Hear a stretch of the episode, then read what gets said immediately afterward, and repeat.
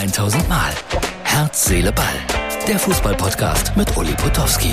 Und hier kommt die neueste Folge. Hallo Herz, Seele, Ball, Freunde. Ja, es ist heiß geworden in Deutschland. Äh, Im Moment hier bei mir gerade noch gemessen 31 Grad auf dem Balkon. Und Herz, Seele, Ball für Sonntag.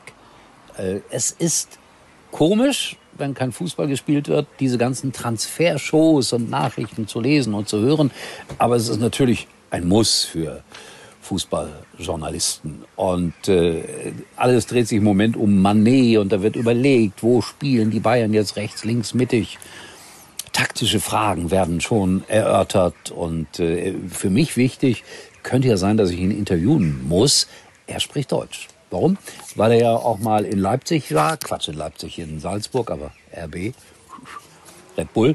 Und da soll er ganz gut Deutsch gelernt haben, der Herr Manet. Bin gespannt, was davon übrig geblieben ist. Eigentlich kommt er aus dem Senegal und er muss ein feiner Junge sein, weil er für seine Dorfangehörigen in der Heimat sorgt, für die Eltern, für die Geschwister und so weiter. Also sowas gefällt mir immer, wenn ich das höre.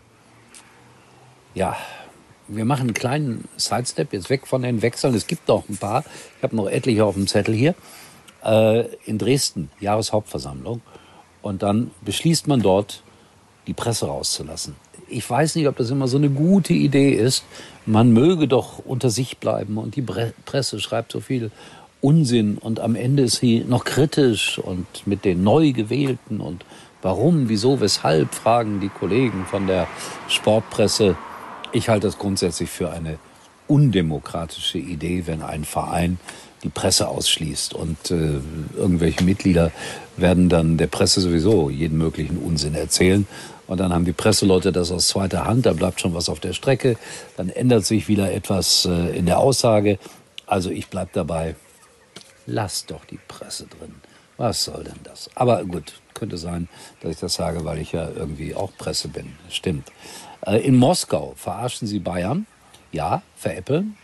Und zwar hat äh, Spartak Moskau äh, wohl ein paar Anspielungen, und jetzt sind wir wieder bei Manet, auf den Manet-Wechsel gemacht.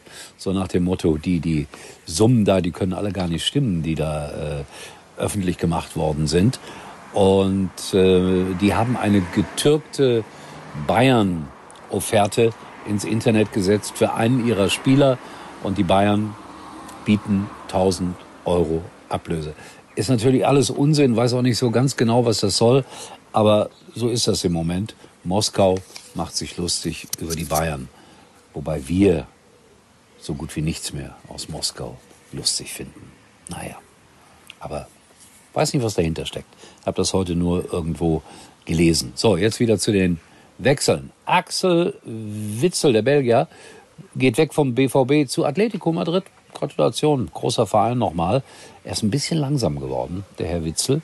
Bin gespannt, wie er da in Madrid zurechtkommen wird.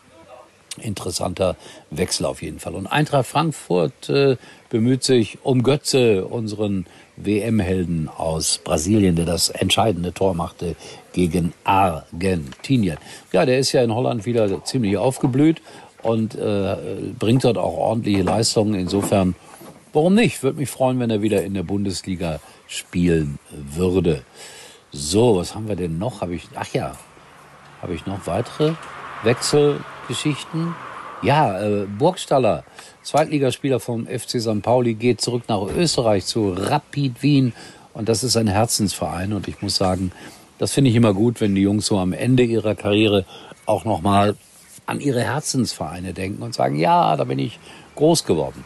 Ach, und der Boulevard muss auch noch bedient werden heute, denn Gündogan hat geheiratet. Gündogan, Nationalspieler, Riesenplayer geworden, aus Hessler, meinem ja, zweiten Heimatstadtteil aus Gelsenkirchen, aufgewachsen in Schalke, später, später dann in Hessler, habe ich auch gespielt, im gleichen Verein wie er, Hessler 06, nur ich war etwas besser, man hat's nur nicht erkannt. Und er hat jetzt geheiratet mit viel Pomp und Getöse, aber nicht in Gelsenkirchen-Hessler.